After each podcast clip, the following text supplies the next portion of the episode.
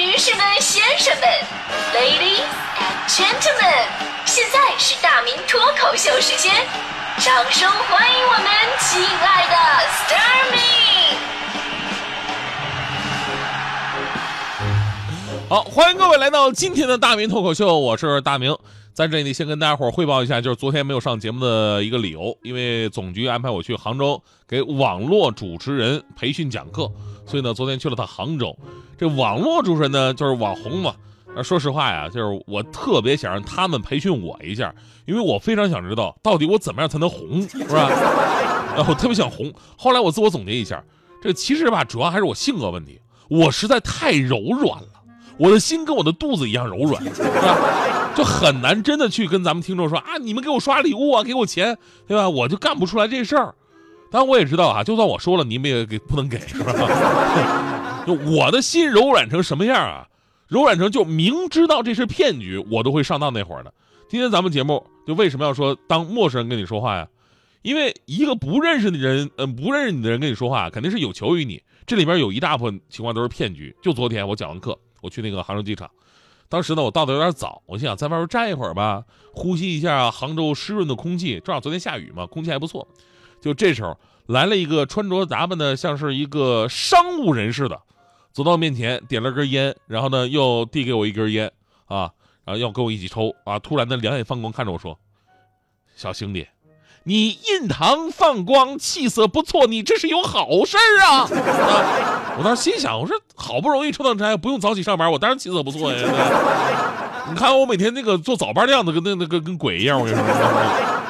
然后呢，他又看我的耳垂，说：“兄弟，你一看就是一个长寿之人啊，耳垂饱满有福相，而且你的鼻头有肉，说明你是个孝子，眼泛桃花，你桃花运不错。”但是看看就好，不要深陷其中，桃花运变成桃花劫呀，是吧？看看你的嘴唇，你又是个诚实之人，你不擅长花言巧语，而且从你的面相，我还能看出你的运势极好。过了这个十二月，啊，那那那那那啊，你还有两个五年的好运啊，晚年可以说是财寿双全。你在政治上追求不高，但是在事业跟商业的领域会有很大的发展。你的发展方向在东南，兄弟，我祝你好运连连呐！真的，他说这说这段话的时候，我就我觉得说，哥们，你说的真的挺对啊。嗯因为了解我的朋友都知道，我确实不擅长花言巧语啊，是不是？各位帅哥美女们啊，真的，当时我马上就要信相信了。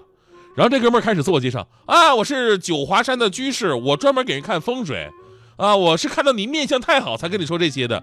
说完呢，拿给我了一张这个黄色的那种符，那符我就在那个林正英的电影里边我就见过，我我我才见过这玩意儿，啊，拿好这个啊，这个如果我说的一切都对的话，那么就到九华山还个愿吧。我心想还愿也行啊，对吧？相当于先看疗效再收费，合情合理，对吧？结果那哥们看我无动于衷，啊，又补了一句：“当然了，今天你得先拿点香火钱，都是缘分呐。你要是没有现金的话，咱们转发红包也可以。”真的，跟我说完这句话，我说你早说不就完了吗？对吧？一听这就是典型的咱们经常说那种街头算命的套路，给你个服务，或者说给你个小摆件，说什么开了光的，或者从哪哪哪求的，其实都是从义乌那儿批发过来的，完事给你要香火钱。我估计咱们有的朋友啊，就直接走人了，理都不理。那我柔软啊，对吧？我明知这是骗局，但毕竟人家也说了那么多好话，听挺舒服的，对，怎么着也得表示表示。于是你我我也是个敞亮人嘛，我就打开我的钱包，我非常豪爽的，我抽出了两张大票，一共二十块钱，我给他了。那哥们拿到二十块钱，好像脸色不太好，估计他非常后悔，为什么之前还递给我一根烟，提高了行骗成本。他等他走了以后呢，我慢慢。琢磨这个事儿，我说其实他还是赚大发了，赚大发。你想啊，他跟我白活了五分钟，赚了二十块，那么一分钟他就赚了四块钱，两个小时一百二十分钟，他就能赚四百八，比我做两个小时的节目挣钱多了，对吧？而且我一天我就能做两个小时，我想多赚，领导不同意，他他妈一说可以说一天，再碰个大发的，月入十万不是梦啊！但是这事儿还没结束呢，没结束呢啊！就那哥们走了不到五分钟，又过来一个哥们。神神秘秘的掏出一块金表，问我：“哥们要表吗？” 我我大概其搂了一眼，那表呢是那种金壳的皮皮带然后呢复古月相表，真假看不出来，但是表面上看起来挺高端的。但是吧，你要说这是真的的话，那肯定不是他的呀，那是偷来的销赃啊。那这表是假的，他肯定是当真的卖，那就骗局。这个我终于我忍住了，我没心软，我把它撵走了。主要吧，这玩意儿太贵，我顶多我就能掏二十块钱。所以我昨天就在想，机场那个地方吧，人来人往，而且坐飞机的人呢，算是一个相对来说不错的一个人群，对吧？于是呢，就比较容易受到这个某些有企图人的一个注意。他们用看似合理的包装，掩藏着侵害他人的利益的违法勾当。大多数的情况之下呢，我们也不会选择报警或者当场的拆穿他们。我在想，我以后是不是也应该到机场物色一下？这活来钱快呀，对吧？当然我也不卖表，现在消费降级了，哪有那么多傻的人在这地方买表是吧？哪有呢？到时候我就把人拦住，然后哥们儿，我看你气色不错，你要书吗？是吧？我这书特别好，放家里镇宅，拿手里边避祸，看能开怀一笑，不看也能恭喜发财。您瞅准了，这本书叫《世界是平的》。说到这个陌生人骗局啊，我还遇到过这个机场高速收费站跟前跟你借钱的，这以前呢特别多啊，就是因为很多司机朋友去机场接人的话呢，机场不能随便停啊，对吧？然后呢怎么办？就先停在收费站前面的路边上，等差不多了啊，然后再过收费站。所以那会儿这车人特别的多，当然这是不允许，也是违章啊。以前前些年抓的不太严，现在不行了。我有一次我就在那儿，我也在那儿等着，前面有一辆奔驰 SUV，洗刷的特别干净。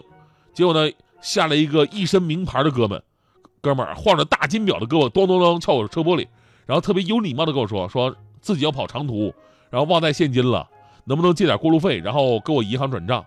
当时我看到那个大金表啊，我还觉得这是挺有说服力的这个，然后我毫不犹豫的从我的钱包里掏出两张大票，二十块钱。我说哥们儿，你不用还了，你就拿去用吧，对吧？山水有相逢。主要是那哥们儿拿着钱吧，他这也也没过路啊，他拿拿了二十块钱，直接回自己的车里了，一动不动。然后我我走了的时候，他还一动不动。后来我们也知道了，类似这样的骗局在机场特别的多。其实身上的名牌都是高仿，豪车也是租来的。穿成这样借钱吧，感觉更有可信度。实际上，你给他钱之后呢，他回到车里，过几分钟再去骗别人，一天也能挣不老少。你想想，光租一辆奔驰 SUV 那得多少钱呢？他肯定能骗出来。而且更重要什么呢？就是说，他说给你银行转账，但都是假的。他们有准备好的各种造假的转账成功什么的这个截图，都是假的。你没反应过来的时候，人家拿钱已经换地方继续骗了。所以呢。从我三次在机场的遭遇可以看出，我们经常说不要跟陌生人说话是有一定道理的。因为一般情况之下呀，我们不会主动跟不认识的人联系，但凡联系，只有两种可能：一种是有需求寻求帮助，另一种就是为了达到自己的利益目的。这就里边就有很多的骗局了。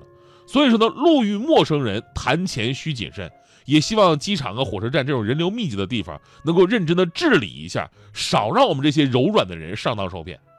当然，我们也不能说这个陌生人都是坏人啊，也有好人，对吧？有一件事让我印象非常深刻，那个时候我就觉得我一样要减肥了。那是一个夏天，我在车站等车的时候呢，太阳直晒，温度特别高，我立马就中暑了。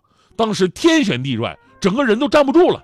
就在我倒下的一瞬间，我就听见旁边有陌生人喊：“哎，哥们们，这哥们中暑了，赶紧把他抬到旁边树荫那凉快凉快。”当时啊，当然我我说这个中暑并不是我减肥的一个理由啊。我减肥理由是这个，就是直到我醒过来，我还在原地躺着，身边五六个大汉的一起喊一二三起，不用再来那个哥们哥几个，你都使劲啊你们，一二三起，怎么还是抬不动啊？最后没办法，是我自己爬到树荫那儿的。